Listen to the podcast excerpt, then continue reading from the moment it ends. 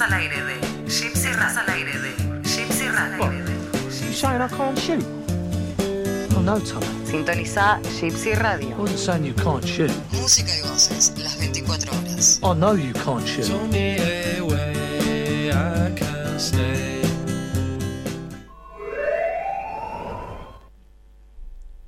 Film Fiction Radio. Countdown and starting. T minus one minute. ¿Cómo le va? ¿Cómo está, camarada? Nunca puedo decir eso tranquilo.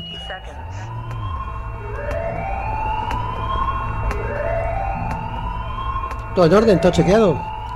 Estamos chequeando todo. 40 seconds. Se va a poner caliente esto.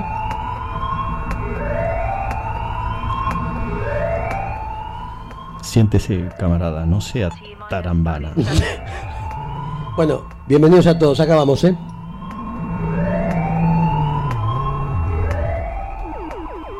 T minus 20 seconds. Le dije que se siente. Ahí estoy, ahí estoy. ¿Está todo chequeado, Sí, Chucho? sí, sí. Espera, estoy acompañado. Estoy, tengo que tengo que acomodar todo. Six, five, four, three, two, one, zero.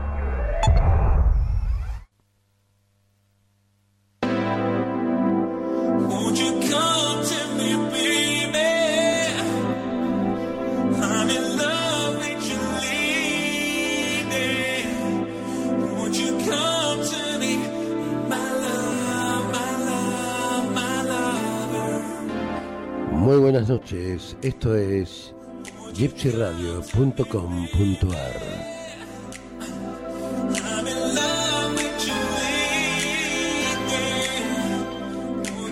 Esto es Cineficción Radio.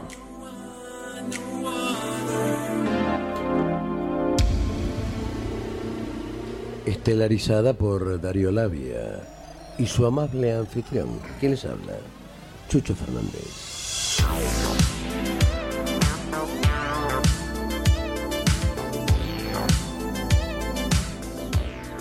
Nos acompañan en la operación técnica el amable Dr. Jekyll y su asistente personal, el señor Hyde.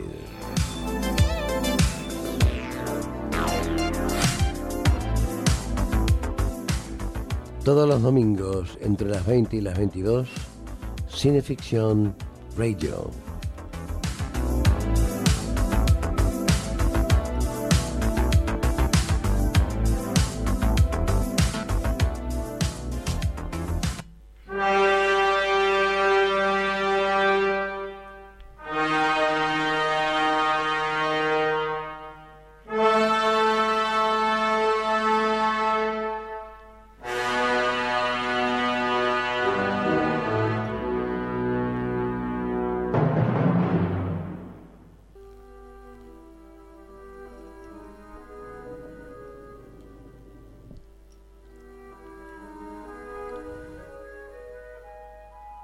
Confieso que solo soy un simple escritor de relatos fantásticos.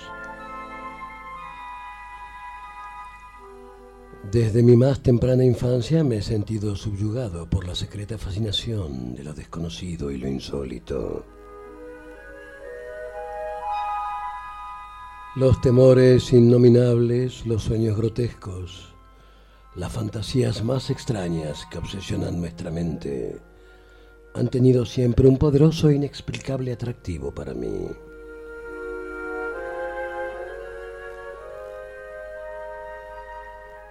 En literatura he caminado con Poe por senderos ocultos, me he arrastrado entre las sombras con Machen, he cruzado con Baudelaire las regiones de las hórridas estrellas.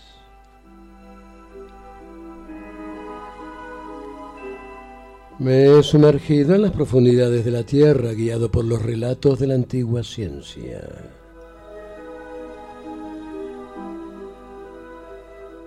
Mi escaso talento para el dibujo me obligó a intentar describir con torpes palabras los seres fantásticos que moraban en mis sueños tenebrosos.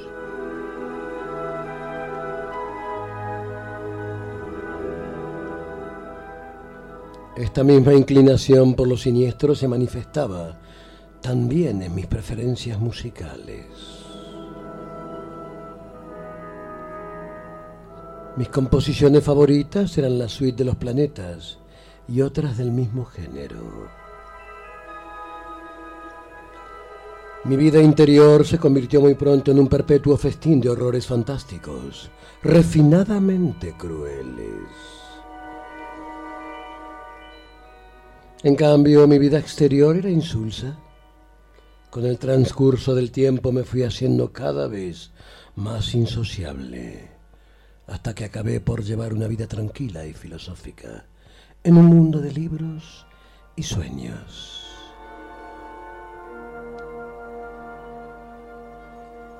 El hombre debe trabajar para vivir. Incapaz por naturaleza de todo trabajo manual, me sentí desconcertado en mi adolescencia ante la necesidad de elegir una profesión.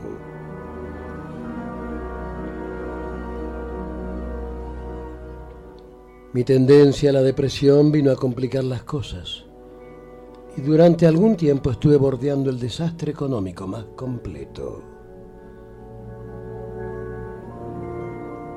Entonces fue cuando me decidí a escribir. Adquirí una vieja máquina, un montón de papel barato y unas hojas de carbón. Nunca me preocupó la búsqueda de un tema. Qué mejor venero que las limitadas regiones de mi viva imaginación. escribiría sobre temas de horror y oscuridad y sobre el enigma de la muerte.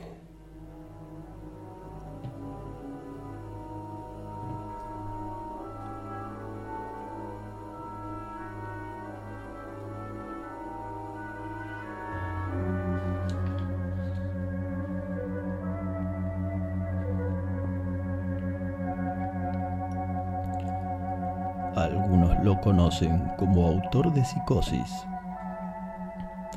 el film que revolucionó el cine. Otros como discípulo de Lovecraft. Y por este métier lo citamos en el programa que dedicamos al maestro de Providence.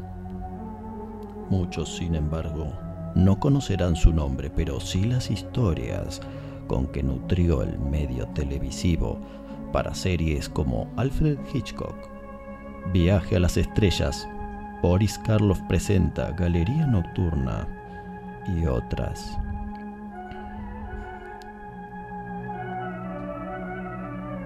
Tal y como el protagonista del Vampiro Estelar, el relato con que abrimos este programa, Robert Bloch escribió entre 1917 y 1994 la friolera de cuatro centenares de relatos, además de una docena de novelas.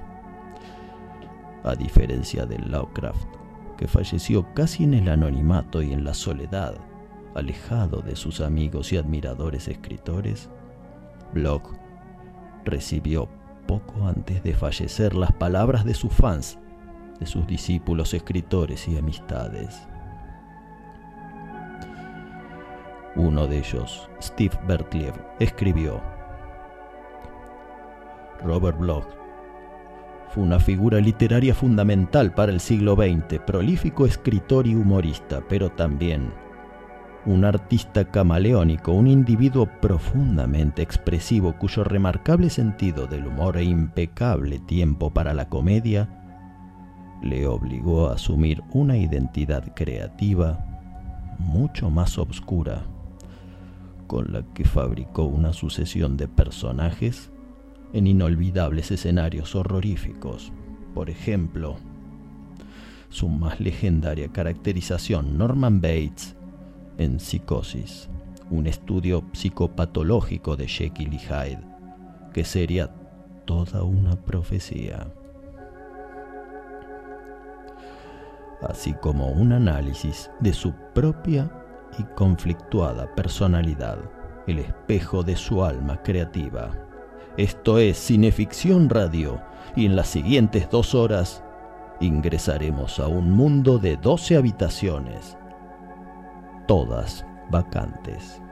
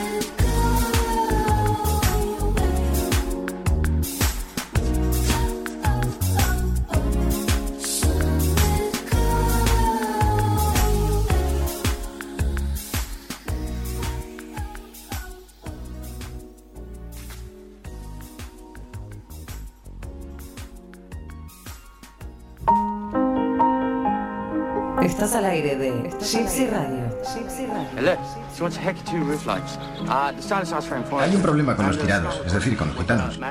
No se les entiende tres palabras seguidas.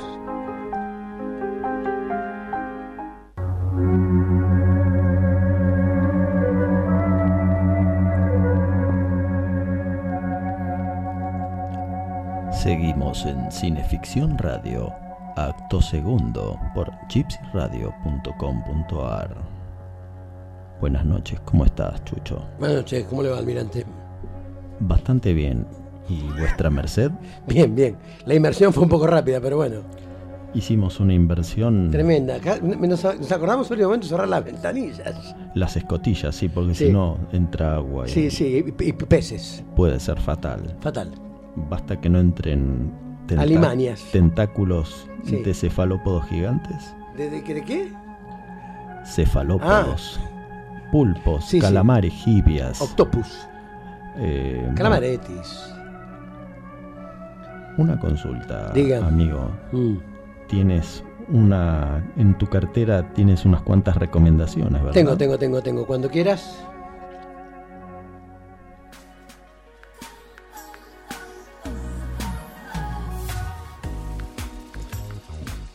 Bueno, esto es Cineficción Radio. Nos acompañan en Cineficción Radio, como siempre, la revista Cineficción, que dirigen y editan los amigos Daría Labia. Y Juan Carlos Moyano. ¿Cómo no? Desde Houston, Texas. Sí, Juan sí, Carlos. por supuesto. Camauer, Rental y Estudios, camauer, arroba ahí lo encuentran.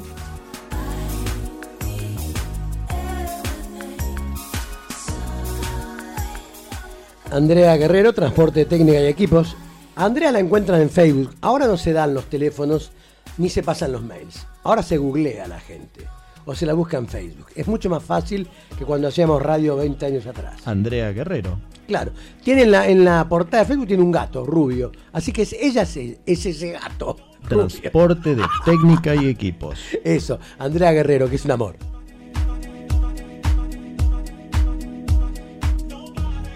Trifásica Lighting Grip, iluminación y dirección de fotografía en cine.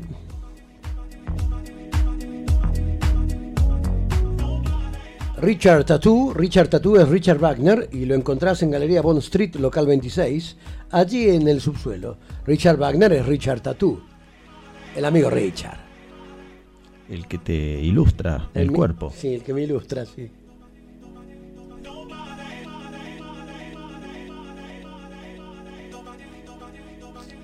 Tenemos que dar gracias siempre al querido amigo Rodrigo Winmeyer de TN Tecno,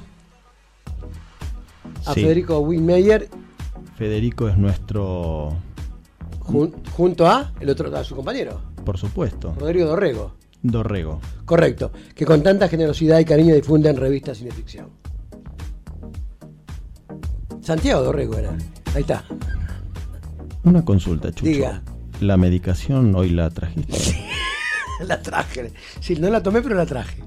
Una de las grandes alegrías que, gracias a Federico Bimeyer, fue el año pasado que salimos en Telenoche con el equipo de ilustradores. Sí, con Mario Marquicha, además, que también que El vino a la contacto, redacción. el contacto nos lo dio en su generosidad habitual Federico. Federico, que es un gran amigo, un gran camarada, siempre difunde con mucha generosidad y con mucha alegría revistas cineficción.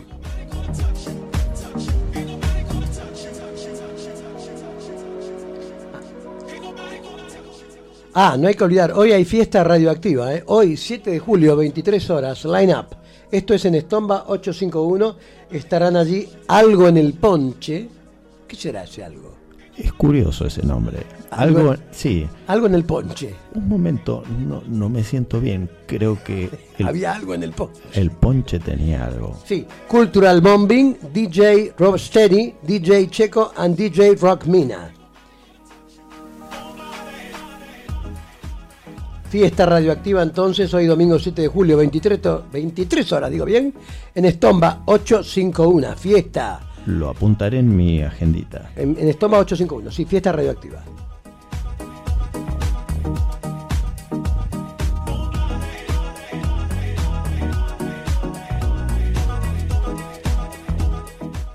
Y Pablo Sala, que hace la música original y diseño de sonido, en gran parte de este programa. Gracias, querido camarada, por tu magia. Gran parte, como digo, de lo que escuchan en Cineficción está creado y arreglado por él. Pablo Sala, entonces, música original y diseño de sonido. También lo buscan en Google, lo- en Facebook, aparece enseguida. Tenemos un bonus de Pablo, ¿puede ser? A propósito de Pablo Sala, le hicimos una, una nota, una entrevista que vamos a reproducir ya mismo. Muy bien. Bueno, eh, estamos acá con Pablo Sala. Pablo Sala es compositor musical y diseñador de sonido. Es además un gran amigo que me está ahora eh, aguantando y soportando con algo que le pido todo el tiempo, que es eh, los arreglos para ruflas, esto que sacamos por cineficción en gypsyradio.com.ar. Pablo, querido amigo, sabes lo que te aprecio. Son muchos años ya trabajando en el cine, él en su tarea, yo en la mía. Y te quiero preguntar, ¿qué es exactamente ser compositor musical para el cine? Bueno, el- toda, película tiene, tiene música, de alguna manera, o la mayoría, ¿no? Son, son raros los casos de, de películas que no, no tengan música. De esas músicas hay dos, dos tipos de música. Una es la, música que todos reconocemos, de que salen, puede salir una radio, un tema conocido, un tema que, ya existe y que, que todo el mundo conoce. Y después la música que se compone específicamente para esa película, que es la música eh, eh, original. Y dentro de esa música original está lo que es la música incidental o la música que va acompañando las escenas, muchas veces subrayando un poco lo que va pasando y muchas otras contando lo que, lo que el director o condicionando al espectador a sentir o percibir ciertas cosas que están pasando y que a veces los mismos protagonistas de la película no, no, no se dan cuenta, ¿no? Pero es lo que nos va guiando emocionalmente, fundamentalmente por, por, lo, que, por lo que es la trama de la película. Y esa música original es- va a ser propia de esa película exclusivamente. Claro, es, es, eh, se compone específicamente para la película y se compone, eh, digamos, viendo la película y trabajando específicamente con la duración y con los movimientos de, de- de cada escena, ¿no? Es una música de escenas concretamente. Claro, pero no es, es una música que vos vas a ir componiendo de acuerdo a las imágenes que vayas viendo. Claro, por, por lo general, digamos, después de, lo que, cuando se termina de filmar una película, después del rodaje, empieza lo que es la labor de montaje o edición. Y junto con el editor empiezo a trabajar, digo, haciendo yo algunas músicas, él va armando las escenas y, voy acomodando la música a la escena y la escena a la música, van pasando, es una especie de ping-pong hasta que la escena queda sólida desde lo que es eh, la actuación, el montaje y obviamente la música la acompaña. Se, compone específicamente sobre la imagen. Y, y en orden de en la postproducción, que es la última parte de realización de la película. ¿Cómo, cómo te llega a vos la película? ¿En ¿Sobre el final qué es lo que queda despu- eh, después de vos? ¿O ya no queda más nada? Eh, yo, bueno, yo hago, como hago música y hago el diseño de sonido, por lo general eh, me, llega a mí y después cuando sale de, mis manos la película está terminada, porque es lo último que se hace. Es el sonido, la música y, y los retoques de color o efectos especiales que tienen que ver sobre imagen. Eso son, es lo- toda esa etapa es la postproducción y es lo último que se hace. Pero a mí muchas veces hay, hay películas que necesitan que el compositor empiece a trabajar antes de que se filme, porque hay escenas que requieren la música en la escena mismo o el día de la filmación, y si no, voy componiendo en paralelo y termino, soy, o sea, eh, compongo ya sobre eh, película terminada. A veces me llegan las películas con alguna música de referencia o con alguna música que el director tenía idea o algún color como para que yo tenga idea, y a veces no, a veces es concretamente directores más creativos que, que vienen con una propuesta de buscar vos el sonido y la música y la textura sonora que va a tener mi película y se hace lo que es lo que se llama un diseño de sonido, que no solo compromete a la música, sino también a lo que tiene que ver con, con el mundo sonoro de una película, que son los ambientes, los ruidos, los efectos. Entonces todo eso es prácticamente como como una música, el sonido es música, es muy delgada la línea que separa, digamos, al sonido como música y a la música como sonido. Y, se compone lo que es toda la textura y la banda sonora concreta de la película, ¿no? Recuerdo una película en la, en la que fuimos compañeros, yo como actor, vos como, como diseñador de sonido, compositor musical, Los Nadies, que dirigió Néstor Sánchez Otelo y produjo Del Toro Films allá por el año 2013, en donde grabamos al pie de los Andes, ¿no? Y cuando vimos la película y vimos ese, ese, ahora me va- te voy a preguntar qué es eh, estrictamente el diseño de la música. Porque era, era, era maravilloso como, como ese lugar que era un basural que habíamos recreado, pero que había existido, necesitaba realmente crear música alrededor de eso. Era complejo, porque no era que había que aterrorizar, había que dar... La música supongo que tiene que acompañar el entorno para que el espectador sienta que la dramática de lo que está viendo, ¿verdad? Sí, en, esa peli fundamentalmente hay, hay dos cosas que se armaron, que eran medias cómplices, la música del sonido, el sonido de la música. Primero que hoy es muy difícil encontrar un lugar donde se filme que no haya otros ruidos o sonidos conviviendo todo el tiempo, ¿no? Los sonidos ambientes hoy eh, están llenos de música, de ruido, de gente, de auto, de moto, de aviones, de- o sea, es muy difícil encontrar un lugar que podríamos llamar silencioso. Y cuando uno quiere recrear un espacio como el que se recrea ahí, que es un, una semi- un basural en el medio de un desierto con calor, con moscas, con olor a podrido, hay que crear ese clima y esa dar esa sensación al espectador. Lo primero que hubo que inventar fue el silencio y el silencio eh, estaba basado eh, concretamente, eh, digamos, en vientos y cosas muy suaves. Si vos podés escuchar el vuelo de una mosca o, las moscas que están paradas sobre la basura del, del basural este que hablábamos, si vos podés escuchar esas moscas quiere decir que no hay ningún otro ruido que la tape. Eso te da como la sensación de, silencio y de soledad que hay en ese espacio. Y después la música, jugar con, en ese caso jugué con colores que son, casi te diría, eh, estereotipos o que son cosas que el espectador ya considera que es un desierto. O sea, si bien en un desierto no creo que haya una guitarra eléctrica, pero cuando vemos alguna una guitarra eléctrica con slide o, vemos- o escuchamos alguna cuerda perdida o cosas con eco, nos da una sensación de, soledad y de espacio y de inmensidad en el espacio que es netamente cinematográfica y que se termina contagiando de, película en película, digamos, ¿no? Hay, hay cosas que las creó el cine y uno en una sala cinematográfica a oscuras entra en código inmediatamente cuando escucha esas texturas, ¿no? O sea que vos tenés que apagar todo el sonido original de la película, Sí, ponerla en silencio, en cero, exacto. y construir el propio silencio de lo que va a ser el audio después original. Exacto, y, y muchas veces de lo que se filmó solo quedan las voces, o sea, los diálogos, pero a veces cortado palabra por palabra, y todo el resto se reconstruye, los pasos, los golpes, la ropa, eh, todo. Se todo. dobla lo que hacemos los actores acá en tu estudio. Se no, no, si las voces quedan, si vamos a suponer que las voces se respeten y por- porque quedaron bien tomadas la- las palabras, lo, lo que hablaron los actores quedó bien del directo, de- del momento de la filmación, se reconstruye todo el resto, porque, por ejemplo, bueno, en tu caso, me acuerdo tu personaje, tu personaje tiene una, una forma de caminar muy particular en, en esa película, ¿no? Con- Cristo. Sí, señor. Construiste un, un monstruo importante, un tipo que se arrastra, que está como cansado, pero también tiene la pesa. O menos como ando yo por la vida, arrastrando.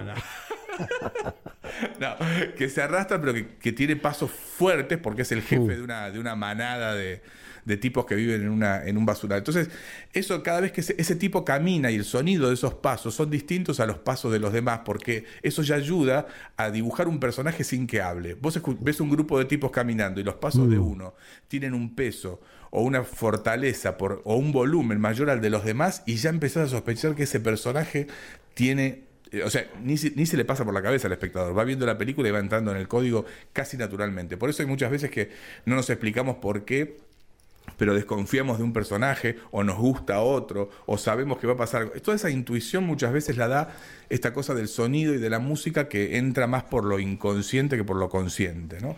Y debe, y debe de ser también eh, eh, clarísimo que a veces un personaje que llega, digamos, a la postproducción de una manera un tanto indefinida, este tipo de arreglos lo suelen enderezar o poner en, en donde tenía que estar con el, con el diseño que vos le armes, ¿verdad? Sí, sí, sí, siempre te, te- o sea, la postproducción es justamente pulir a veces cositas que, que no salieron, que no se, a veces es que no se le ocurrieron al director o que, o que no surgieron porque la- la- el lugar no lo daba, eh, pero se termina de, de pulir entre el montaje y el diseño de sonido, se terminan de pulir cosas que, que hacen que la película tenga esa homogeneidad concreta a la hora de narrar, ¿no? O sea, se escribe un, un guion, es como un nuevo guion eh, sonoro y musical que acompaña al guion escrito y con, los textos y con las, situaciones y las locaciones que originalmente es el que se usa para hacer la película. ¿no?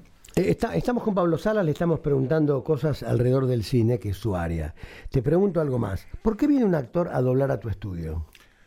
El doblaje, bueno, para la gente que no, que no trabaja en el medio, piensa que el doblaje es eh, reemplazar la voz de, de un personaje en un- de un idioma a otro, cuando, porque siempre decimos las películas están dobladas porque eran en inglés y ahora las escucho en español. Pero también, en realidad, se- el, el doblaje es concretamente el reemplazo o el agregado de voces en- a una película. Y eso, en los casos nuestros, lo más común, que pasa en todas las películas, es primero resolver problemas técnicos. A veces pasa que... La copia original del lugar, claro. Claro, o sea, a lo mejor o había mucho ruido en el lugar o el micrófono no se podía ubicar. Te doy un ejemplo sencillo que sucede siempre. Dos tipos caminando por una playa en malla. Eh, si vos usás un micrófono que es un boom, que es el micrófono que, se, que viene por arriba con una Claro. caña, Mm. eh, y, y el plano es grande, o sea, tenés que tener un, un boom gigante y ponerlo muy lejos, con lo cual las voces no las podrías tomar. Y, si, y como los tipos están caminando en cuero, en malla, tampoco le podés poner un micrófono corbatero y que, y que no se vea. Claro. Entonces es una escena que está condenada a ser Al doblada. doblaje, claro. Entonces lo que, lo que estás haciendo es reemplazar las voces que no pudiste grabar en ese momento por las voces que te hubiese gustado grabar. O sea, Pero en realidad va a ser la misma escena, la misma voz, los mismos diálogos. Mismo diálogo, todo exacto. Después, otra cosa que aparece, por ejemplo, a veces pasa, digo un, un ejemplo sencillo, hay un actor sentado en, un- en una mesa, un personaje, y otro le habla desde otra pieza, desde otro lugar de la, de la locación, pero no lo ves a ese tipo. Claro. El día que filman eso, no citan al otro actor para que esté escondido detrás de una puerta y, y le pegue un grito desde allá atrás. Claro. Directamente lo hace otra persona del equipo técnico y después en el estudio de sonido va el actor y mete esas cosas que se llaman voces fuera de campo o voces en off, que es eh, voces que escuchamos pero no de alguien que no estamos viendo, no está en imagen. Esas cosas se agregan después. Después también pasa, bueno, a veces problemas técnicos, un, golpe de micrófono, una, una escena que el sonido quedó mal por ruidos en la locación o porque el micrófono estaba, no sé, a veces hay personajes que están muy empilchados y cuando esconden un corbatero dentro de la ropa se escucha mal. Eh, entonces hay mucho, mucha cosita. Después también pasa que a veces se corrigen cosas. Digo, por ejemplo, a veces cuando habrás visto que la- los DVD vienen, en los DVD, los Blu-ray o a veces ahora ya directamente en YouTube, ves escenas eh, que se, se suprimieron de una película.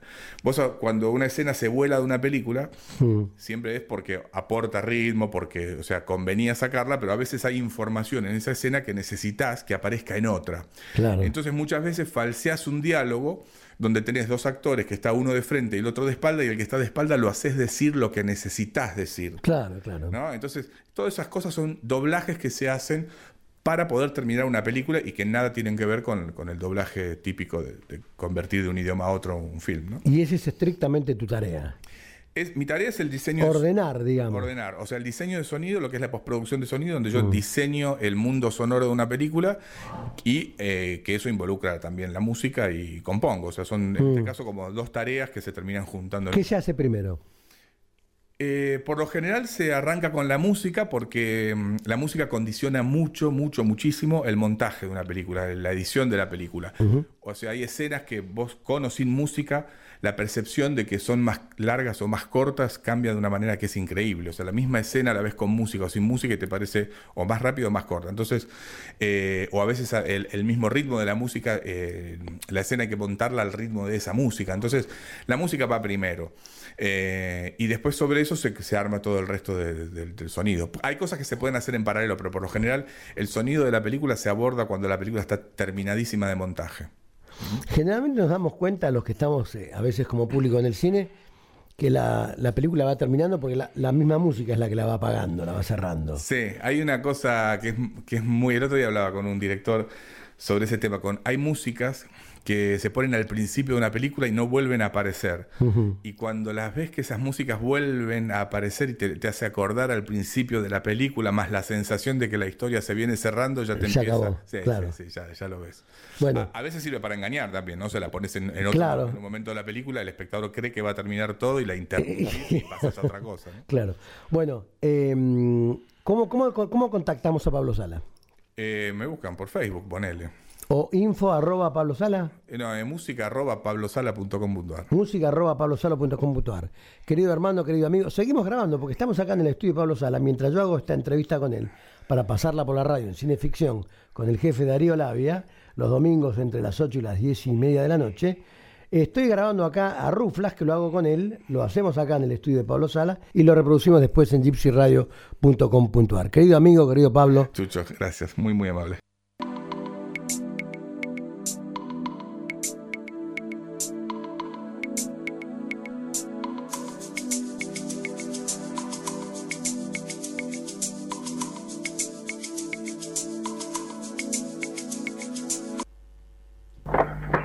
Primera edición, ¿no es así?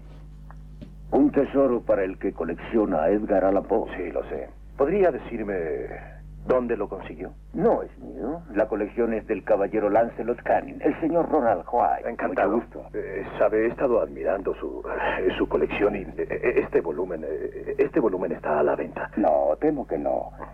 Como tal vez sepa, solo hay seis de estos en Sí, existencia. sí, sí, lo sé, sí, lo sé muy bien. ¿A usted le interesa Poe? El señor Canning tal vez es el coleccionista mayor de las obras Eh, de Poe. sí, sí, lo sé.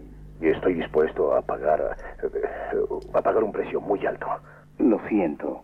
No puedo dejar incompleta mi colección. El señor Canning tiene muchas otras cosas además de estos libros, más de los que usted se imagina. Al Araf. Y Tamerlane, Poemas selectos 1829. edición de Boston. Y le costó 15 mil dólares cuando menos en Shotevi hace un año. El de Mont, 1843, vendido ese año en 12 centavos. Valuado ahora en 50 mil dólares. Tenemos mucho en común. Si va usted algún día a los Estados Unidos de Norteamérica, tal vez quiera ver mi ¿Oh, colección. ¿Vive usted en América? Ajá. Mi vida entera está centrada en Edgar Allan Poe en todos sus aspectos.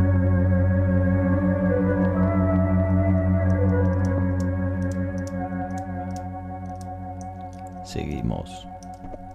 En Cineficción Radio, acto tercero por gypsyradio.com.ar. Dedicamos nuestro primer programa hace un mes atrás a Edgar Allan Poe. Y esta será una sucursal de aquel programa en este, o tal vez una bien planificada cita literaria a Robert Bloch. En cualquier caso es lícito que junto a nuestro autor de la noche nos preguntemos.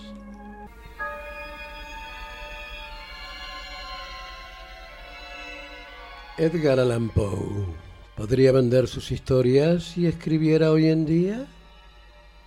Esta pregunta ha intrigado por mucho tiempo a editores, autores, lectores y críticos. Yo la he buscado responder de la única manera posible. Escribiendo una historia de Poe de la manera que el mismo Poe podría haberla escrito.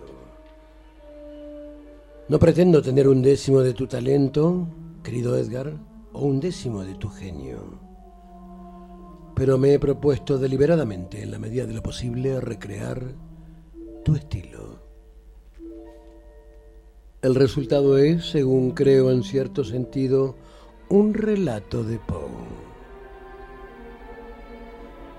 Y uno que me dio un gran placer de escribir como tributo a la figura a la cual yo, como cualquier otro escritor de fantasía, le estoy en deuda.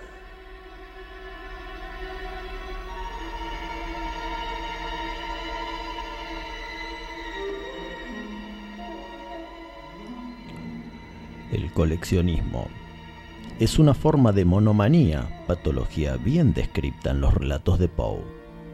Veamos, por ejemplo, a dos coleccionistas que pujan entre sí para ver quién tiene la más larga. Colección, claro está. colección. Siento haberlo hecho esperar. Francamente, no esperaba volver a verlo tan pronto. Muy interesante, extraordinariamente interesante. Todo fue idea de mi abuelo. Construyó esta casa al empezar su colección de Poe. Mi padre y yo solo seguimos sus pasos. ¿Y eso? La corbata de Poe la usó en Baltimore durante su última conferencia. Según veo, tiene usted otras prendas de su guardarropa. Sí.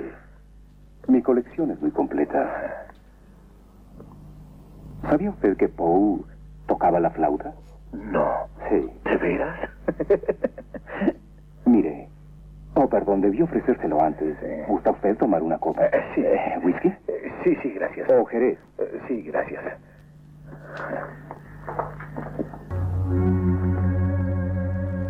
La corbata de Poe, la flauta de Poe, la copa de Poe. Pero los coleccionistas son frustrados profesionales, porque en vez de lo conseguido sentarse a disfrutar, mala sangre se hacen por aquellas figuritas que le han de faltar.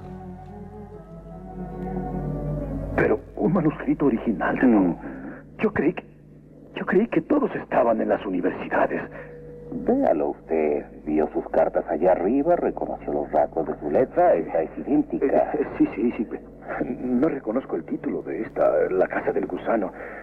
Es, es que esto significa que, que es una obra inédita. Todas son inéditas. Pero es que yo he leído todo lo que escribió Poe y, y jamás pensé que pudiera haber obras inéditas. Nadie más lo sabe, pero puede verlo por sí mismo. Estas son auténticas. Supongo que no se interesará en, en vender ninguna de estas historias. Supone bien. No me intereso.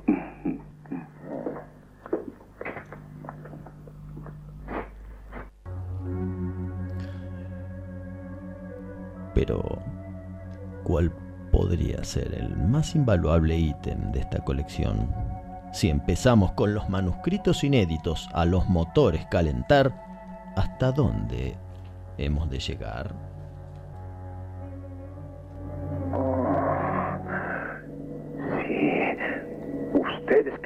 Historias. ¿Verdad que sí? ¿Verdad que usted escribió estas historias?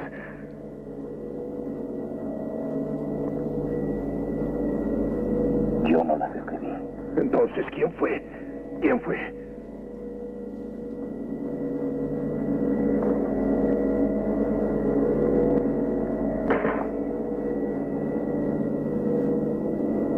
El cofre. Me dijo que no tuvo que ver con la vida de Bow. Cierto.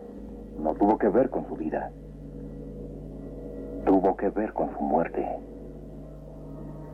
Mi abuelo hacía dinero extra vendiendo cadáveres a los estudiantes de la escuela de medicina. Un profanador de tumbas. Una de las últimas tumbas que abrió fue la de Edgar Allan Poe. El cuerpo se había convertido en polvo. Pero él reunió ese polvo y lo puso en este cofre. Como verá usted, él fue el más grande coleccionista. Llegó a coleccionar a Edgar Allan Poe en persona.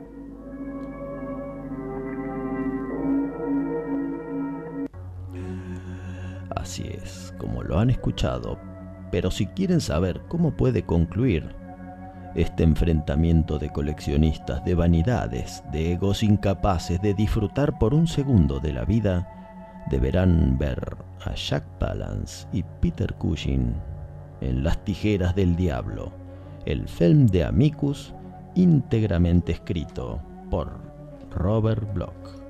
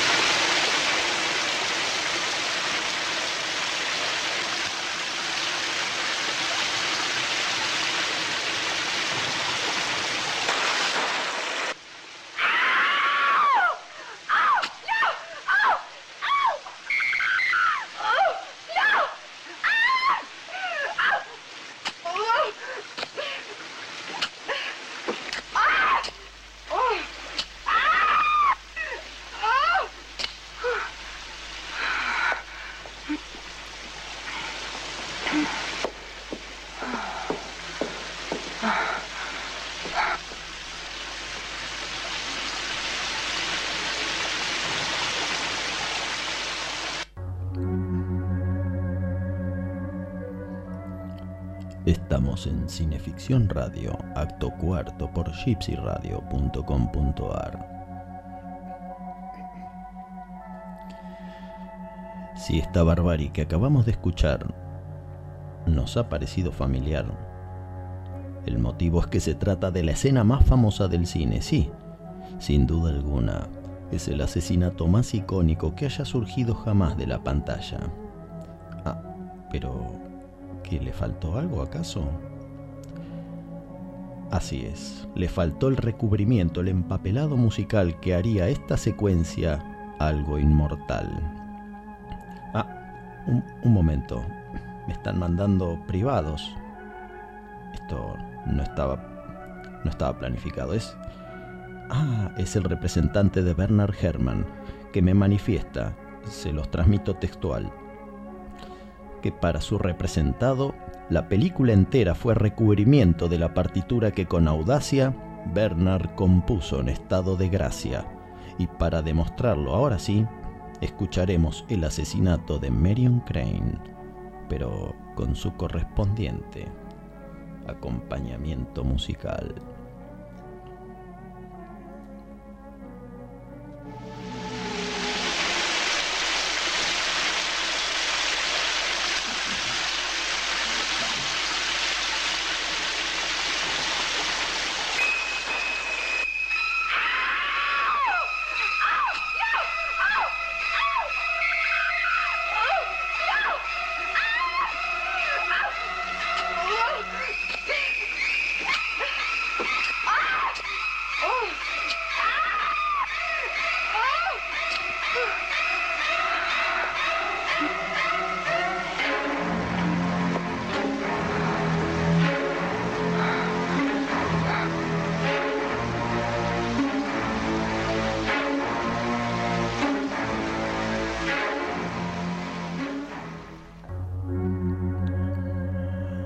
¿A qué se debe la inédita difusión, fama y posteridad de Psicosis?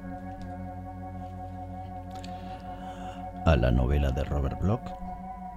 ¿O a la dirección de Alfred Hitchcock? ¿O a la banda sonora de Bernard Herrmann? La resolución a este interrogante, por mucho que le pese al representante que veo que me acaba de bloquear, la dejaremos para un futuro programa analizar.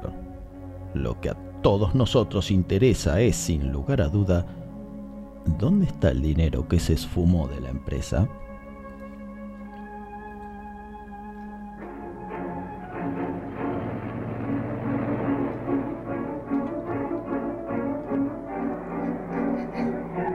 Qué raro, oficial. Es la primera vez que veo a un cliente presionando a un vendedor. ¿Tiene algún problema? Quiero examinar esos papeles, Charlie. ¿Le pareció sospechosa? Por su actitud, sí.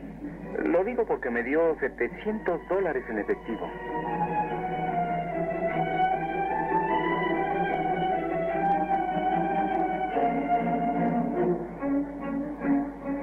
Sí, señor Lower. Eh, Caroline, aún no ha llegado Mario. No, señor Lower. Siempre llega un poco tarde los lunes en la mañana. Avísame en cuanto llegue. Si no contestan en su casa, llama a su hermana. Llamé al trabajo de su hermana, señor Lower. En la sala de música Music Makers. Y ella tampoco sabe en dónde puede estar Mario. Ve a su casa. Tal vez eh, no puede contestar el teléfono. Su hermana va a ir. Está tan preocupada como nosotros. No, no tengo la menor idea. Como le dije, vi a su hermana por última vez cuando salió de aquí el viernes. Dijo que no se sentía bien y que quería salir temprano. Le di permiso para que saliera temprano. ¿No la he vuelto a ver? Ah, no, espere. Sí la vi después, en su auto. Y creo que... Venga usted a mi oficina. Eh, pronto, Caroline. Llama al señor Cassidy.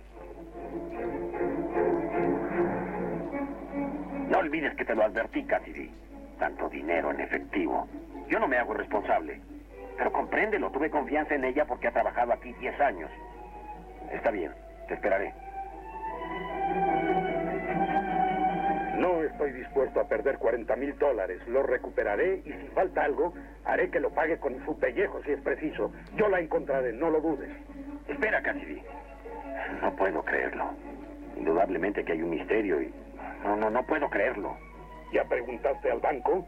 Dicen que no la vieron. Y aún te fías de ella por vida de ella estaba allí sentada cuando saqué los billetes y ya estaba haciendo planes y hasta flirteó conmigo.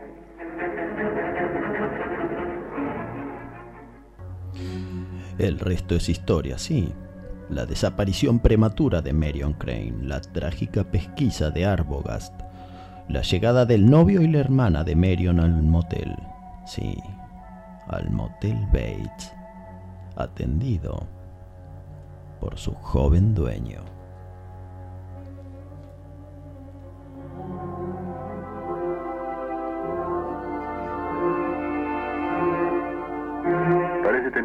¿He dicho algo que le infunda temor? No sé de qué está hablando. He estado hablando de su madre, de su motel.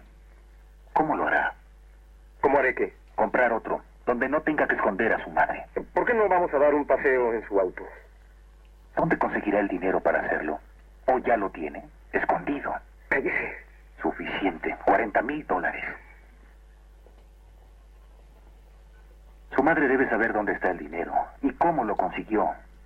Creo que ella nos lo dirá.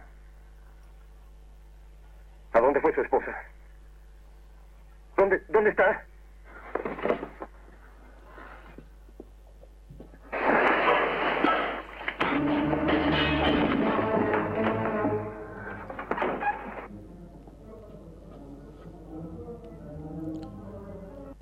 Hoy en día, es muy sencillo adivinar que la madre de Norman Bates está bien oculta en algún recoveco de su opulenta casona. Sin embargo, para los protagonistas y para incontables generaciones de espectadores de cine, esta escena en que Lila y Loomis encuentran un cadáver enmohecido y reseco provocó un increíble giro decisivo comparable a ese renglón individual en que con una oración Robert Bloch cambiaba la perspectiva de todo su relato.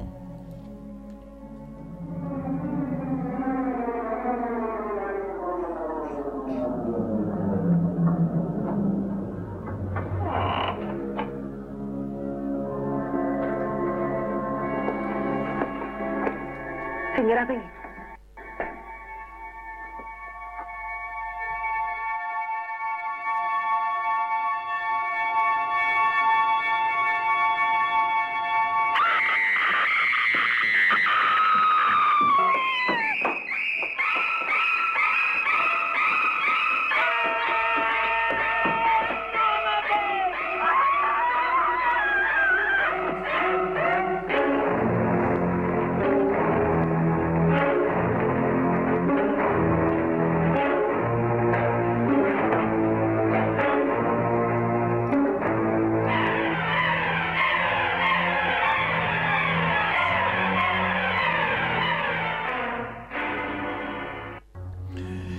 Esto nos lleva a preguntarnos qué es un psicópata. Y para responderlo, daremos la palabra al propio Robert Bloch en su relato Fruto Negro.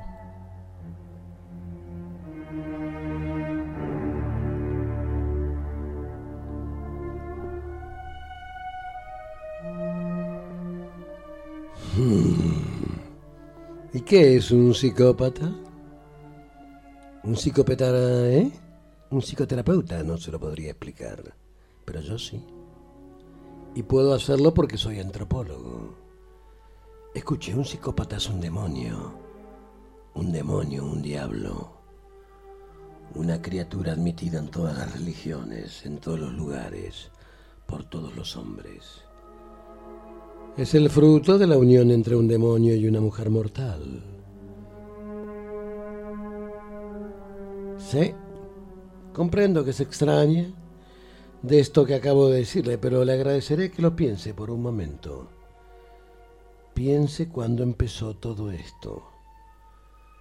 Esta ola de crímenes juveniles, de crueldad psicopática, ¿no fue acaso hace unos pocos años?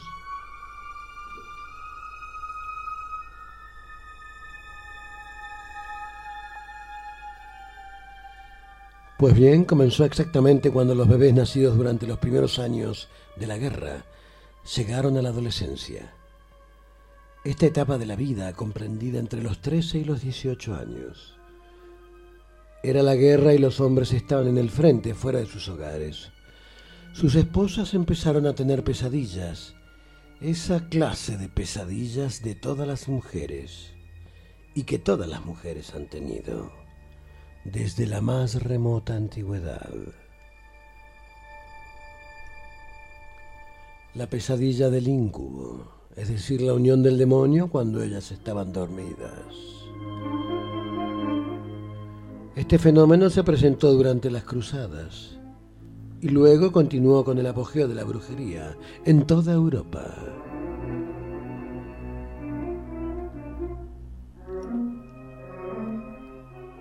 Los cultos demoníacos llevados a cabo por brujos y brujas y presididos por el diablo. De los que se esperaba el fruto de la unión carnal de una mujer con un demonio. Un ser semihumano, fruto de una unión profana, blasfema, horripilante. Comprenda usted ahora cómo todo esto encaja con lo que estamos presenciando hoy día. El insano deseo de crueldad, la repentina apremiante y maníaca necesidad de torturar y destruir que se presenta durante el sueño. La incapacidad de poder reaccionar ante los sentimientos nobles. La extraña sensación que sienten los jóvenes delincuentes juveniles de nuestros días de agruparse en bandas para llevar a cabo actos de violencia, como les decía antes. No creo que ellos mismos sepan lo que les hace comportarse de esa forma. Pero si algún día lograsen adivinarlo, entonces brotaría una oleada de satanismo y magia, magia negra, mucho peor que la existente durante la Edad Media.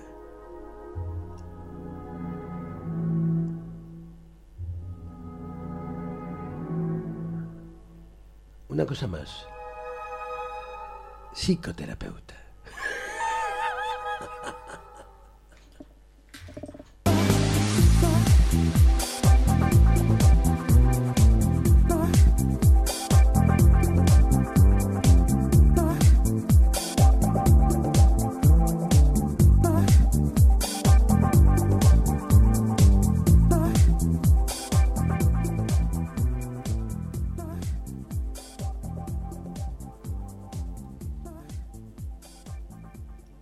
Estás al, estás al aire. London. London? Yes, London.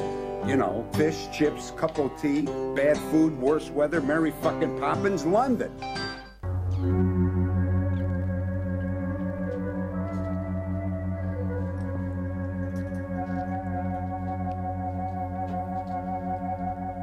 Estás escuchando Cineficción Radio, acto quinto, por gypsyradio.com.ar.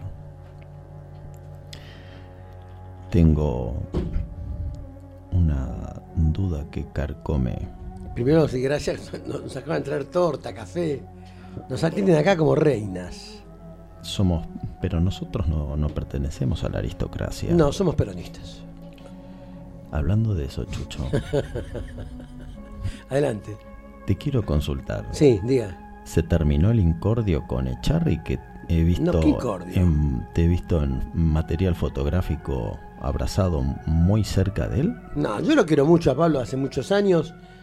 Eh, eh, hay, eh, los actores tenemos como en la Fórmula 1, ¿no? Cada uno su lugar. Algunos corren en Ferrari, otros corremos donde podemos. Él es una figura, es una persona que yo aprecio muchísimo, mucho, mucho. Le tengo mucho cariño a él y a otros amigotes que tengo, ¿no? En, en- en este medio.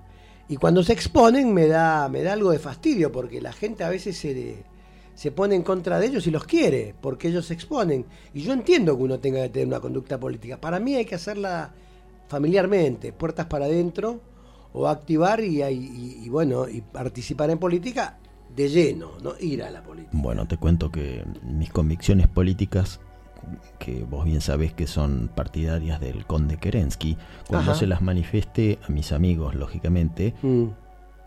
la charla queda ahí en, en la mesa. Nosotros charlamos, Claro. cada uno, bueno, uno ap- apoyaba al zar, el otro Mm. apoyaba a Vladimir Ilich Ulyanov, alias Lenin, y otro apoyaba a Josip Vissarionovich Dujasvili, alias Stalin. Y yo los respeto porque ellos son capaces de manifestar sus propias convicciones, algo que hoy en día no ocurre frecuentemente. No, yo me acuerdo cuando era muy joven, eh, yo soy radical, afiliado radical, me acuerdo que con, lo- con la JP íbamos para todos lados juntos, no nos peleamos, ¿no? ¿Qué grieta ni ocho cuartos? Y eso me da mucho fastidio con el PI, el Partido Intransigente, con los chicos de la UCD incluso. Allen de Viale. Al- Pero con, con toda esa gente con los que había algún chiste siempre subido de tono. Pero funcionábamos todos juntos y teníamos veintipico de años, ¿eh? Te cuento que... Con Pablo estamos preparando algo que no se puede decir mucho, nada todavía, Pero pero es muy bonito. los un- oyentes, los oyentes de Sí. cineficción son como parte de la familia. Es un No se- proyecto muy grande. No se puede adelantar. No, algo. nada. Un- Una pequeña Cero. primicia. No, no, cero, cero, no se puede decir nada, pero es, es muy interesante, es muy arriesgado, es una jugada de Pablo muy piola, eh, es- es muy- el, proyecto es muy ambicioso, eh, estuvimos haciendo algo ya, pero no, no, no, me matan, me morfan, no puedo decir nada. Estamos en familia. Yo, No, no estamos en familia. Chucho, soy un viejo cementerio Sí, sí, abandonado. es un viejo parque de diversiones que anda solo. Quiero mandarle un saludo muy Mm. grande a Luis Bordis, Ajá. de Tibordis Radio, que nos está escuchando en este momento. Mm. A Patricia Sin, que religiosamente, cada prácticamente día por medio, comparte nuestros flyers y propala la palabra. A Román Perea, que está también escuchándonos, fiel oyente del Pacto Copérnico, y aprovecho también para mandarle un saludo muy grande a Hernán Moyano, y también a Sebastián Mendieta, que nos escucha religiosamente y te manda saludos muy cariñosos, especialmente a vos, Chucho. Bueno, un gran abrazo para él también. Esta noche la dedicamos a Robert Bloch, aquel discípulo de Lovecraft, a quien Stephen King expresamente dedicó su danza macabra. Y ahora vamos a tener al aire a nuestro amigo Edgardo Castaña.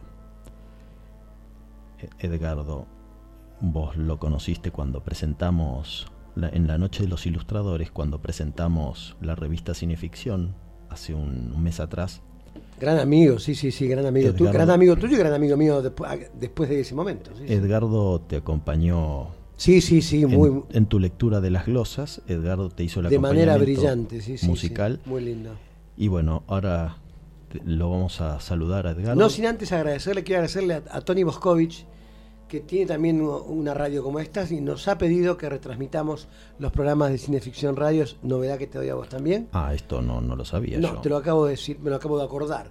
Eh, él quiere que nosotros tengamos la oportunidad de también salir por la, por la señal de él, eh, por la radio de él. Vamos a hablar con los chicos de acá, con el conde y con el otro. El conde es un aristócrata. El conde y el otro también. esos- acá son todos aristócratas. Los únicos La única, la, la única que vale la pena es esta chica bárbara que le pusieron el nombre de, de manera muy acertada. Que nos trae café, nos trae torta. Eso es ser bárbaro. La verdad que Por con- eso se llama bárbara. concuerdo hasta en cada coma. Bueno, así que seguramente con el amigo Tony vamos a ver cómo hacemos la artística para que él pueda eh, reproducir eh, la- de manera más o menos elegante todo para que, que no se suba y no se superponga. ¿no? A Tony y a Claudia Graciano, que es, es su señora, le mandamos un, un fuerte abrazo y un gran cariño. Los quiero mucho. Son gente que quiero de toda la vida. Claudita la conozco de que éramos chiquitiños. O sea, estamos hablando del siglo pasado. Estamos hablando de 1814 más o menos, sí, sí. Eso me hace, eso me recuerda. Ah, y tengo que saludar también a, a Ana Wintour, que es Fernanda Valor, que es tiene como varios nombres, que es, eh, es mi cariño, es, eh, es el amor. Eso me recuerda que no te pregunté cómo, cómo estás del amor. Y yo eh, hago lo que puedo, hago lo que puedo, camino con dificultad. Me imagino. Le vamos a dar un, un fuerte abrazo a- Sí. a, Edgardo, que está del otro lado. Buenas noches a mis queridos amigos Darío Olavia y Chucho Fernández y a toda la audiencia de Cineficción Radio. Hola Darío. Edgardo, Darío soy yo. Ah, cierto. Eh, Edgardo, hace un tiempo, hace unos meses atrás, preparaste un completo informe sobre las adaptaciones de Robert Bloch a la pantalla chica porque lo estamos reservando para el inminente libro de oro.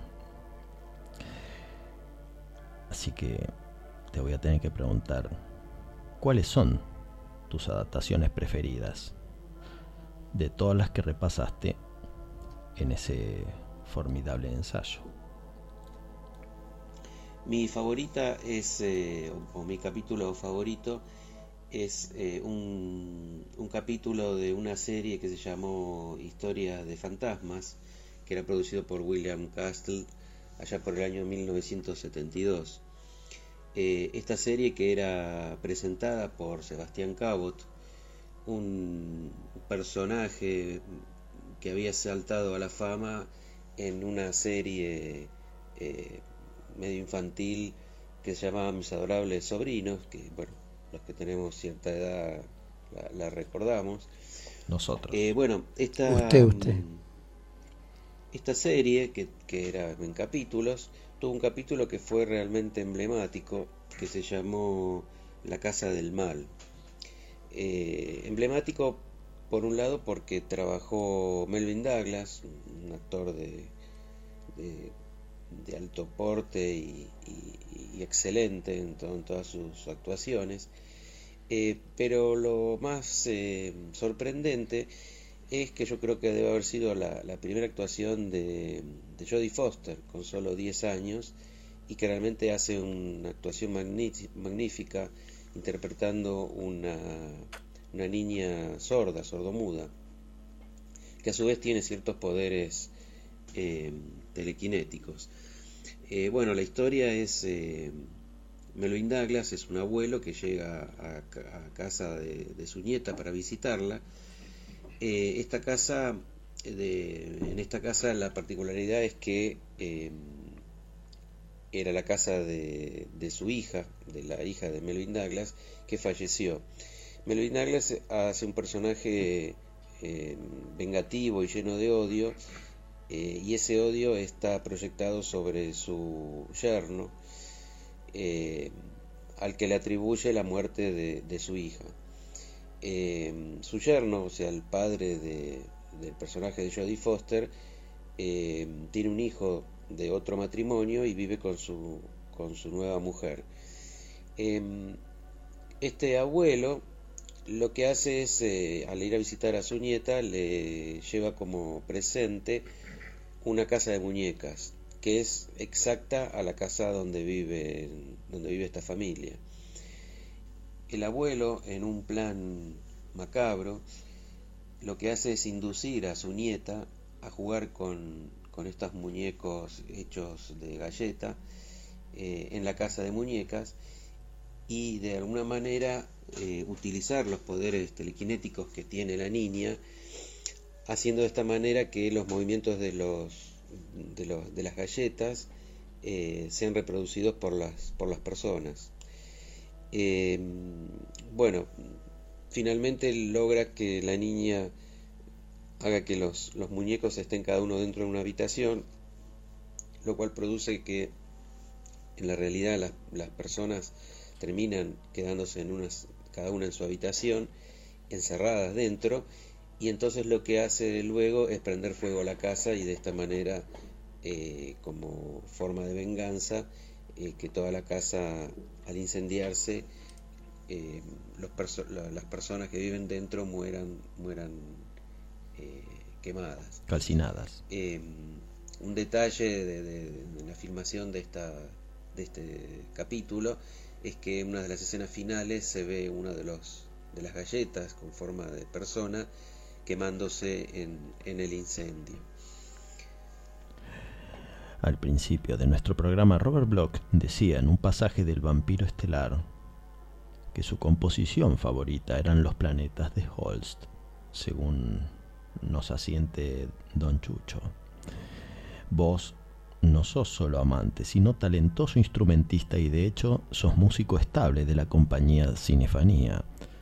¿Cómo te aproximas al cine silente en la elección y ejecución de los pasajes musicales que has acompañado, las proyecciones que hacemos habitualmente en nuestras presentaciones?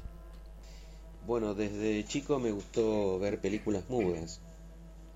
eh, cuando era chico eran mudas, no tenían sonido, eh, a veces las daban por, por televisión, no era común verlas en, en cine, pero muchas veces cuando veía estas, estas películas en mi interior eh, sonaba una música, una música propia. Eh, luego escuché versiones, algunas habían sido originalmente compuestas para estas películas, otras eran compuestas por, músicos profesionales, eh, pero en el fondo prefería mi música interior, lo que yo sentía eh, que, lo que, es lo que se debería escuchar eh, en, esa, película. Entonces, una vez eh, intentando interpretar ese sonido que yo sentía internamente, me puse un poco, un poco jugando eh, con algunos cortos de, cine mudo y bueno, el resultado me, gustó. Entonces, gracias a un ofrecimiento de, de Darío, eh, empezamos a trabajar sobre, sobre esas músicas y logramos hacer eh, algo bastante decente para el cortometraje de Mudo de Frankenstein.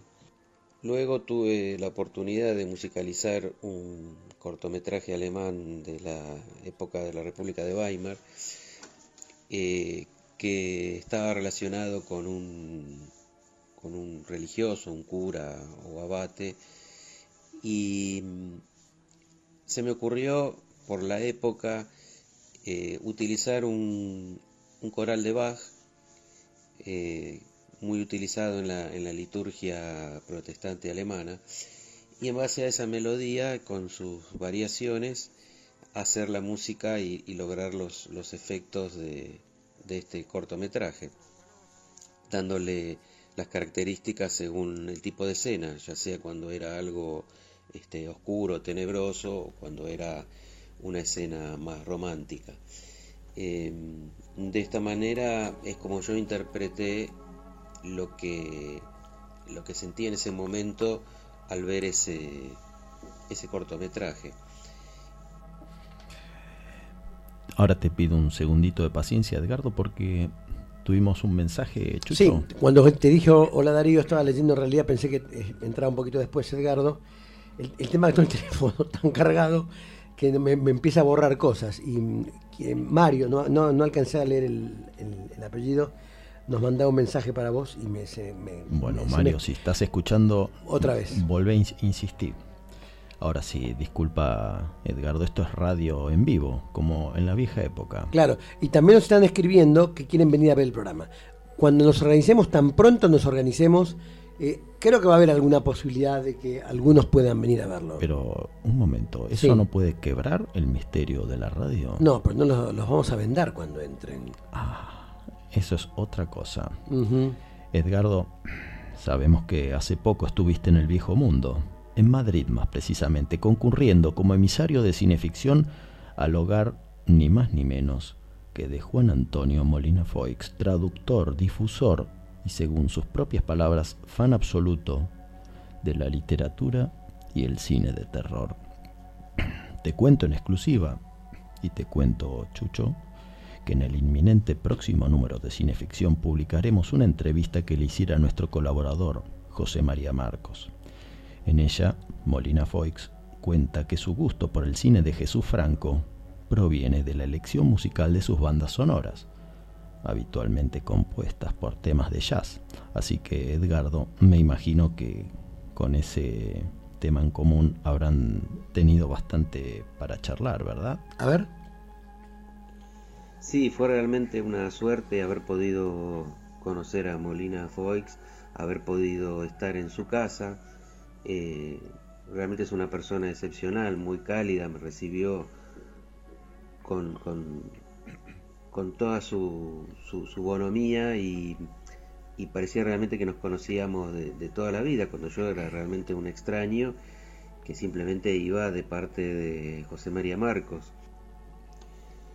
Su casa muy, muy cálida, muy acogedora, Eh, obviamente estaba rodeada de libros, eh, pero me llamó mucho la atención la cantidad de, discos, de vinilos que tenía, eh, en gran parte eh, de jazz, discos antológicos de jazz. Y él vio que, que- yo realmente me sorprendía por, por la cantidad de discos que tenía y bueno, hablamos de- del tema de jazz, le comenté que yo tocaba el saxo y, y él me dijo que eso era algo que siempre hubiese querido hacer, que era poder este, interpretar el jazz, pero que bueno, era simplemente un, un- un gran escuchador del, del género. Em, también me, me- emocionó bastante ver en su biblioteca eh, la colección completa de los libros de, de Valdemar. Eh, muchos de ellos Son gemas. prologados por él o, o traducidos por él. Todas gemas. Hablamos de, obviamente, de- de- del género, del género que a él le apasiona. Y particular, particularmente me llamó mucho la atención un comentario que hizo sobre sus traducciones de Lovecraft, que a mi modo de ver son las mejores en, en lengua española. Eh, y él me comentó que, que él considera también que son que están muy bien logradas esas traducciones porque hay una cuestión con, con Lovecraft que es eh, que Lovecraft utilizaba términos elegidos específicamente más que nada por su sonido el sonido que tenían estas palabras y el efecto que este sonido producían cosa que al ser traducidos al español muchos traductores no tenían en cuenta esta, esta cuestión. Y, y Molina Foix, sabiendo esto, o entendiéndolo, porque realmente eh, conoce muy bien el idioma inglés, eh, intentó hacer lo mismo utilizando palabras del idioma español que produjeran esa misma sensación, que es en definitiva lo que quería lograr Lovecraft. Y yo creo que lo, lo logró y lo logró eh, cuantiosamente. Estuve más de dos horas charlando con él.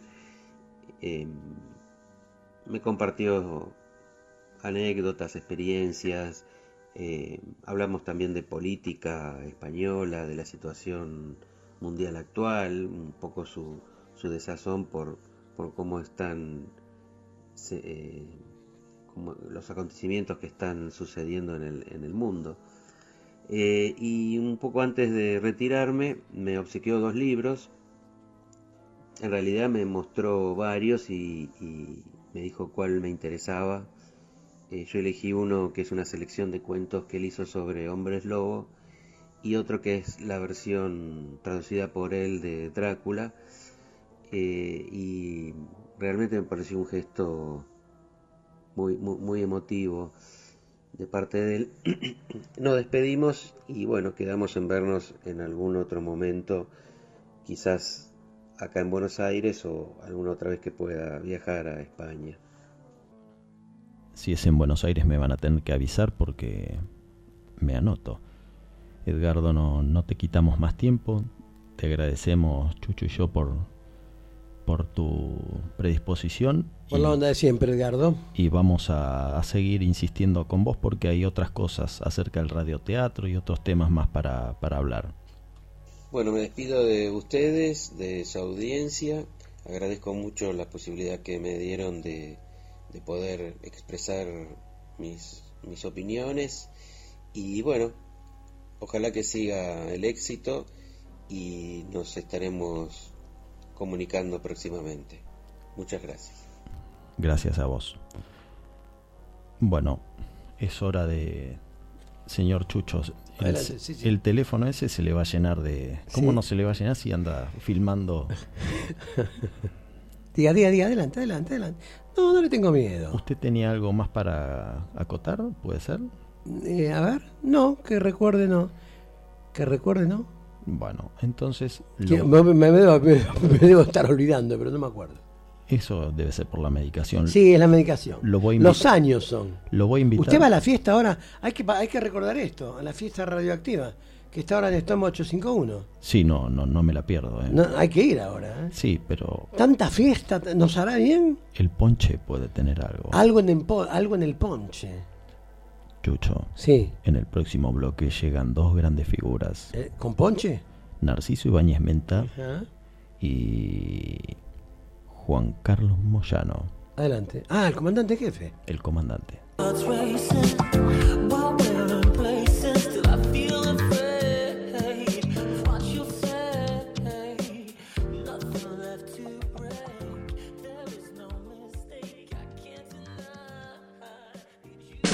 Estás al aire, Estás al aire de Gypsy Radio.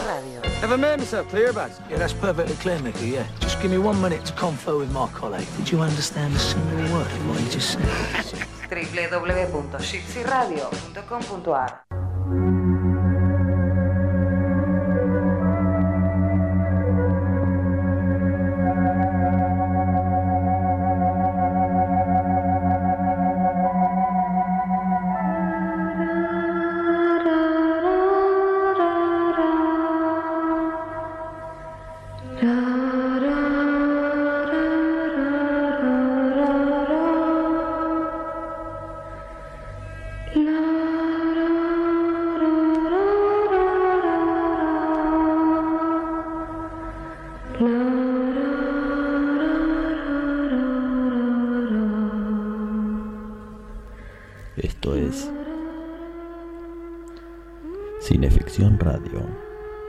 Último acto por gypsyradio.com.ar Y ahora lo vamos a tener en exclusiva al comandante Juan Carlos Moyano, Desde Houston, Texas. que nos va a desasnar acerca de lo que nos espera en este último acto, historias para no dormir. Adelante, comandante. Historias para no dormir, eh, el brillante ciclo de Chicho Serrador llega a nuestra televisión en 1967. Un dato interesante que fue que uno de sus inconvenientes era que Historias tenía episodios de 30 minutos y también episodios de una hora. Eh, así se proyectaba, se emitía en televisión española. Por razones comerciales, en Argentina y el resto de Sudamérica, debían emitirse en dos episodios de media hora cada uno, había que separarlos al medio.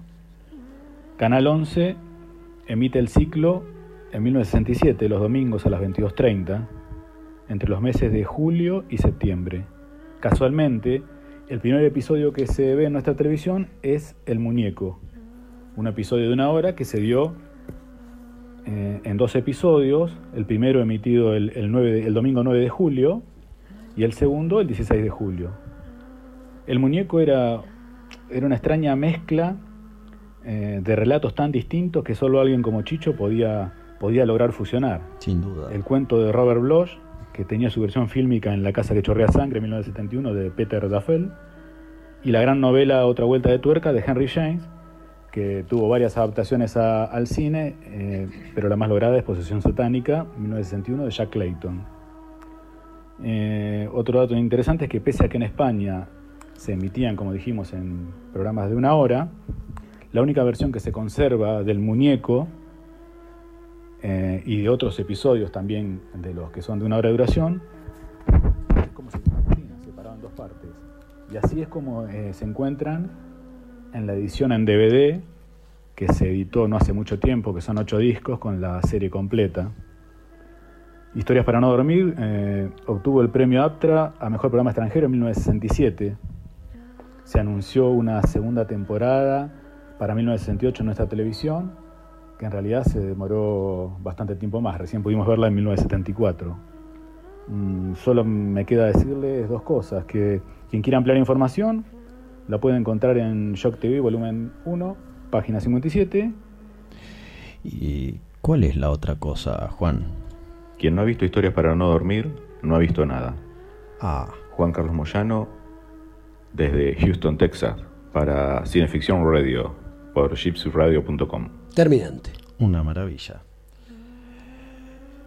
Tal y como en el relato de Henry James, otra vuelta de tuerca, una institutriz acude al hogar de una familia bien en Londres con una historia que será la punta de un ovillo que nos permitirá, curiosamente, conocer otra vuelta de tuerca. ¿Ocurre algo, Ana? ¿Algún contratiempo? Sí, señor Wilbur. Se trata de algo muy desagradable y me creí en el deber de ponerles a ustedes al tanto antes de regresar a Cardiff. ¿A Cardiff? ¿Pero por qué? ¿Acaso mi hermano la despidió? No, no, señor, no. He sido yo la que he decidido dejar el empleo. ¿Pero por qué, Ana? Pues por... Es... Es muy desagradable lo que debo contarles y no sé. No sé por dónde empezar. Señor Wilbur, fue usted quien me contrató como institutriz para su sobrina y por eso es a usted a quien debo exponerle las causas por las que he resuelto abandonar mi trabajo. Señora, usted sabe que yo me dedico a cuidar y educar niños desde hace más de 20 años. En ocasiones los padres de las criaturas que tenía a mi cargo no estaban del todo de acuerdo con mis métodos y yo trataba siempre de amoldarme a sus deseos. Pero esta vez, esta vez, ¿Qué ha ocurrido, Ana? Dígalo sin rodeos. señora, yo me niego a seguir cuidando a su sobrina y a vivir en esa casa porque no puedo soportar el ver cómo el señor Hugo Wilbur, su cuñado, trata a su hija. No lo entiendo. Su hermano terminará por enloquecer a esa niña. ¿O es que usted ignora que ese hombre odia a su propia hija? Ana, sé muy bien que mi hermano no ha sido nunca un padre muy cariñoso y afectivo. Pero debe comprender que la muerte de su esposa hizo que cambiase su carácter y le convirtió en un hombre solitario, seco, huraño. Huraño. Ese hombre es un monstruo, señor. Ah. Sí, señor. Un monstruo que terminará por enloquecer a esa pobre niña. Pero, Ana, ¿qué está usted diciendo? Lo que oye. Desde hace un mes, poco más o menos, se le ha dado por perseguir a su hija. Le grita, la acusa de infinidad de desatinos y muchas veces hasta hasta ha llegado a pegarle. No es posible. Lo es. Y por eso dejé la casa, señor. Alicia tiene un carácter muy sensible y por ser débil e inválida, esa sensibilidad se acusa en ella aún más. Comprenda que no puedo tolerar que se trate así a una niña que confiaron a mi cuidado. Lo más razonable ahora es ir a ver al propio padre. Reconocerán ustedes la voz, ya que lo interpreta Narciso Ibáñez Menta. Como habrás adivinado, he venido para que hablemos de tu hija. Sí, yo te llamé por teléfono porque también quiero hablarte de ella. De acuerdo. Ante todo, debo decirte que tanto mi esposa como yo encontramos muy razonables la mayoría de las cosas que dice la institutriz. ¿Qué os ha dicho? Que Alicia debe ingresar en un colegio, Oh, tratar con niñas de su edad, salir con ellas. ya. Siempre me pareció mal que te encerrases en este caserón y te apartases del mundo. Desde que murió Laura todo dejó de interesarme. Esta casa y mis libros es lo único que necesito para vivir. Pero tu hija necesita algo más que eso, ¿no crees? Si tú quieres encerrarte en vida, allá tú. Pero no obligues a que la niña también lo haga. Este lugar no, no es bueno para ella, ni para su salud, ni para la formación de su carácter. Pero Narciso tendrá algo para revelarnos. Claro está, la otra campana. La institutriz nos ha dicho que últimamente persigues a tu hija, que, que has llegado a pegarle, hasta acusarle de, de no sé qué insensateces, pero ¿crees que eso está bien? ¿Crees que ese es el modo de educar a una niña? ¿Eso es todo? ¿Te parece poco? Te advierto que vengo dispuesto a llevarme a la niña con nosotros. ¿Tú crees que...? Eso es todo, Ricardo. ¿Pero todo qué? Todo lo que tenías que decirme, todas las cosas de las que pensabas acusarme. Sí, es todo, sí. Bueno, ahora escúchame tú a mí. Eh, Yo también creo que Alicia debía ingresar en un colegio, frecuentar muchachas de su edad. ¿Por qué no la envías entonces a un colegio? En, en esta casa... La envié a un colegio. Hace un año la obligué a ingresar en el Instituto Green, un internado para señoritas. No lo sabía. Dices que la obligaste. Sí. Porque no quería ir. Mira, Ricardo, eh, delante de los demás, cuando la institutriz estaba presente o cuando alguien puede escucharnos, Alicia se comporta de una manera normal. Pero a solas conmigo es. es muy diferente. La pregunta del millón es, ¿qué tan diferente puede ser una niña a cómo debe ser una niña? Es muy diferente. En aquella ocasión, cuando me vio decidido a hacerla ingresar en el colegio, me insultó. ¿Tenés el avión? Me dijo cosas. cosas horrendas. ¿Volamos? No, Alicia no quería dejar esta casa. No quiere dejarla. Todos los niños se resisten al principio a la idea de dejar el hogar y vivir lejos de sus padres. Es lo normal. Alicia no es una criatura normal. Pero... No, déjame, déjame, déjame seguir, por favor, escucha. A pesar de lo que me dijo, la obligué a ingresar en el instituto. A las dos semanas me lo trajeron de vuelta. ¿Por qué? Por su salud. El médico observó en ella una serie de desmayos y una extrema debilidad, a tal punto que se opuso terminantemente a que el internado se hiciera responsable de su salud. No, ya te digo, a las dos semanas me la trajeron de vuelta en una ambulancia, acompañada por el médico. Estaba pálida, casi transparente. Y tan débil que el médico y la institutriz tuvieron que ayudarla a acostarse. Cuando se fueron, cuando se quedó a solas conmigo, comenzó a reír y a reír y a reír con, con una risa horrenda, Ricardo, una risa que no era la de una niña, sino la de un ser lleno de perfidia, de, de- maldad. Creo que exageras, Hugo. Pero ¿cómo es posible que Alicia, Ah, niña... Alicia no quiere dejar esta casa, no, no quiere conocer a otras niñas ni jugar con ellas, no necesita ninguna compañía. ¿Sabes por qué? No, no, ¿por qué? Porque ya la tiene. Tiene la compañía que ella desea. La compañía de alguien a quien adora. De alguien que suple el cariño que podría sentir por mí o por vosotros. La compañía de un ser con el que habla y juega, de un ser que lo es todo para ella. ¿A quién te refieres? A Elena. ¿Elena? Sí, Elena. La mujer que se hizo cargo de ella los pocos días de nacer. Elena, que primero le sirvió de ama de cría, luego de institutriz. Elena, la mujer que la educó, que le enseñó todo.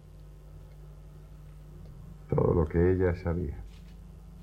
Pero Elena murió hace tres años. Sí. Sí, murió hace tres años. Muy interesante, Narciso, pero la verdad es que no le puedo creer. No lo hagas.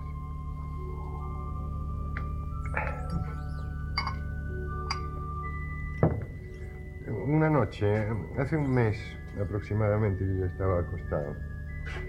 Oí cantar Alicia.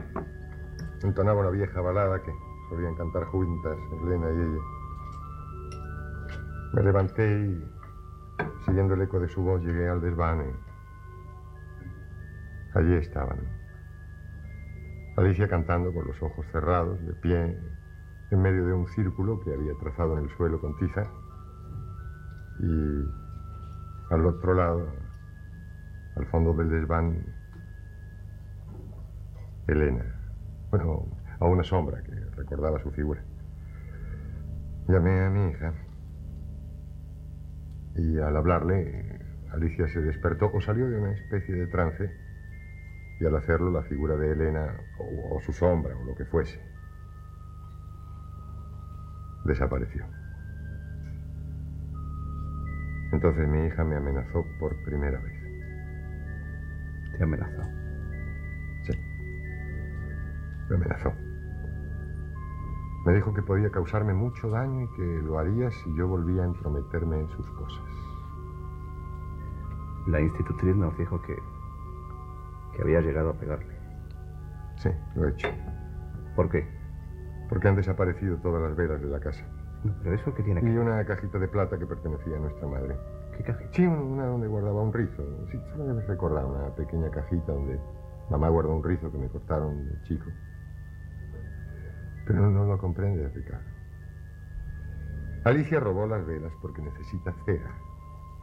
Y esa caja para conseguir cabellos. Cabellos míos. ¿Pero para qué? Para tenerme en su poder, para, para dañarme, para destruirme. Y sé que puedo hacerlo. Por eso te llamé. Te- te- te- te- tengo, tengo, miedo, Ricardo, te- te- tengo miedo. Mi, mi hija no, no es un ser normal, no, es, es un ser maldito, es una bruja. Todos los oyentes, así como nosotros aquí en el estudio, necesitamos, precisamos, exigimos escuchar la otra campana, sí, la de Alicia, porque tanto han hablado tantos que ahora es indispensable escuchar su versión. Ya sabes cómo es papá. Alicia, tu institutriz vino a recomendarnos que, que te lleváramos con nosotros a Londres. ¿A Londres? Sí. Mira, ella dice, y yo creo que no le falta razón, que te convendría ingresar en un colegio, tener amigas de tu edad, salir con ellas. Pero tío, yo... Yo no quiero marcharme de aquí, ¿Por qué? porque aquí está lo único que quiero, lo único que no puedo abandonar, lo único que tengo. ¿A quién te refieres? Ah, papá, ¿comprendes? Papá solo me tiene a mí. Por su carácter, no hay nadie que pueda convivir con él. Está muy solo. No, yo no podría dejarlo. Pero de todas maneras, yo creo que te convendría salir con niñas de tu edad, tratar con ellas. Mira, si ingresases en un colegio. Ya estuve en uno, tío. Y traté con otras muchachas. Por eso... Por eso es que no quiero volver. No te entiendo. Papá a veces me grita. Me dice que no soy normal. Ya, ya, ya lo sé. Y tiene razón. ¿Cómo? Sí. ¿No ves? Esto me hace diferente a las demás chicas. Ellas sí son normales. Pueden correr y saltar. Ellas se sienten fuertes y sanas. Y yo no lo soy. Durante los pocos días que pasé en el colegio, traté de ser como ellas, de seguirlas en sus juegos. Pero nunca pude hacerlo. A veces, en el patio, durante uno de los recreos, una chica sin querer tropezaba conmigo y me hacía caer. Y entonces, muchas de ellas, tío, muchas, empezaban a reírse. ¿Comprendes? Y me dolían, me dolían aquellas risas. Otras chicas, en cambio, trataban de ayudarme. Yo al ver que sentían lástima de mí, al ver que por ser lisiada me daba pena, me dolía aún más. ¿Cómo puede concluir esta historia? ¿Está Narciso proyectando su propia amargura, sus proyectos frustrados en la, en la pobre chica tullida? ¿Es la niña un pequeño demonio tratando de destruir a su padre? ¿O como en una de las explicaciones del relato de Henry James está siendo poseída por el espíritu maléfico de la primera institutriz? Este relato, debido a la pluma de Robert Bloch, también nos muestra una apariencia que engaña y algo oscuro que refleja cosas más oscuras. En este caso, sería conveniente que reveamos nuestras convicciones y qué mejor lugar que el espejo del propio hogar. Nosotros nos despedimos. Hasta el próximo domingo para otra Cineficción Radio. Sí, es un dulce, pero no es de cera. ¡Es un dulce! ¡Anís! ¡Mira!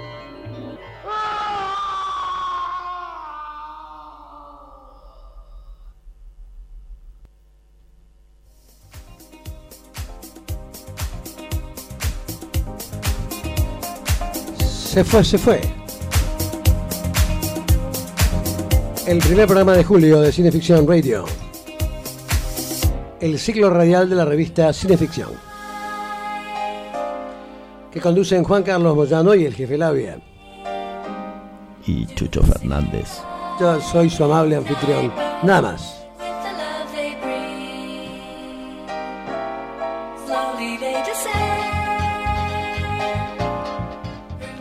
Los acompañaron entonces en la conducción el jefe Labia, su amable anfitrión quien les habla, Chucho Fernández.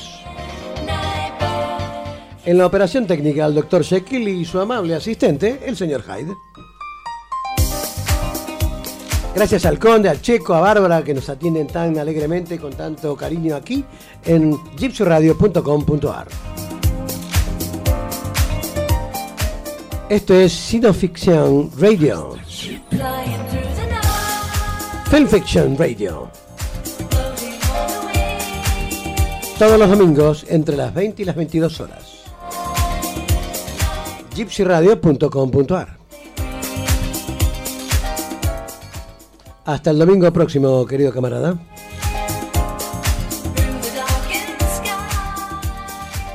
Hasta dentro de siete días. Amigos, amigas, damas y caballeros, hasta la próxima.